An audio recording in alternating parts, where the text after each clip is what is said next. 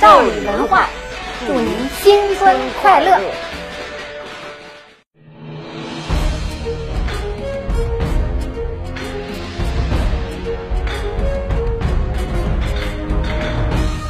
列位，欢迎来到这里拍案。今天，美国两党间的矛盾已经剑拔弩张了。二月四日，特朗普总统啊到美国国会发表国情咨文演讲，这对美国人来讲是政治生活中的大事儿。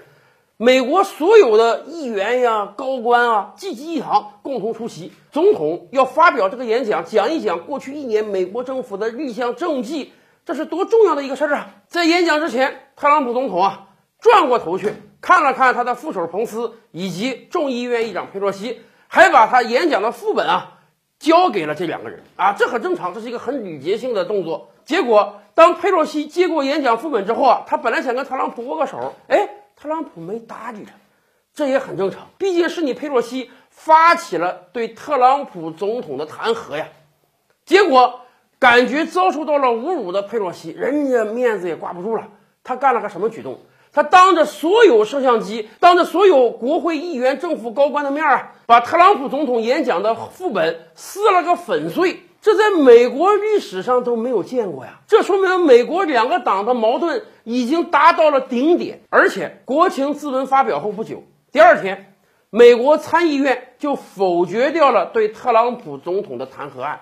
这个时候，佩洛西说什么？佩洛西说啊，未来一年，美国总统在众议院不要想有好日子过，毕竟众议院还是美国民主党把控的。未来众议院能干什么？能干很多事儿，会干很多对总统掣肘的事儿，而且此前他们就已经干了。今年一月份，美国不是对伊朗高官实施了斩首行动吗？结果一月末的时候，美国众议院。就通过了一项法案，名字就叫做《禁止对伊朗战争法》。根据美国众议院通过的这项法案，未来美国政府在没有得到国会授权之前，如果对伊朗进行战争，那么对不起，国会将一分拨款都不给啊！我不给你钱，我看你怎么打这个仗。当然了，这个法案听着啊是很吓人。你看，我国会不允许你对这个伊朗动手啊，那么这个法案有多大的实际意义呢？没多大实际意义。以往我们就讲过，在战争这个问题上啊，美国总统手中的权力是相当大的。首先讲，你众议院是通过了这个决议啊，但不要忘了，众议院自己通过没用啊，你这个法案要通到参议院啊，参议院现在是共和党把持着，很有可能你根本就通不过。而且，即便你联络到了几个反战的共和党参议员，参议院通过了没用啊，你还得总统同意才行啊。总统可以随时随地否决掉这个议案，可以这么讲吧？对于美国民主党来讲，通过的这个议案和对特朗普总统的弹劾一样的那么苍白无力，一样的只是纸上谈兵。但是，即便这样，我们也看出来，美国的民主党人是真想出这口气呀。即便知道弹劾不可能成功。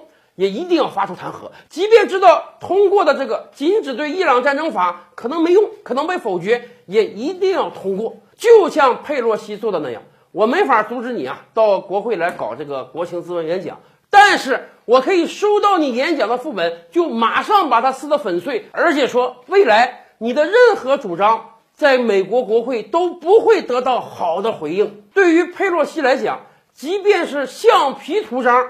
也要好好的发一发威，更多大千世界，更多古今完人，点击赵吕拍案的头像进来看看哦。赵吕拍案，本回书着落在此。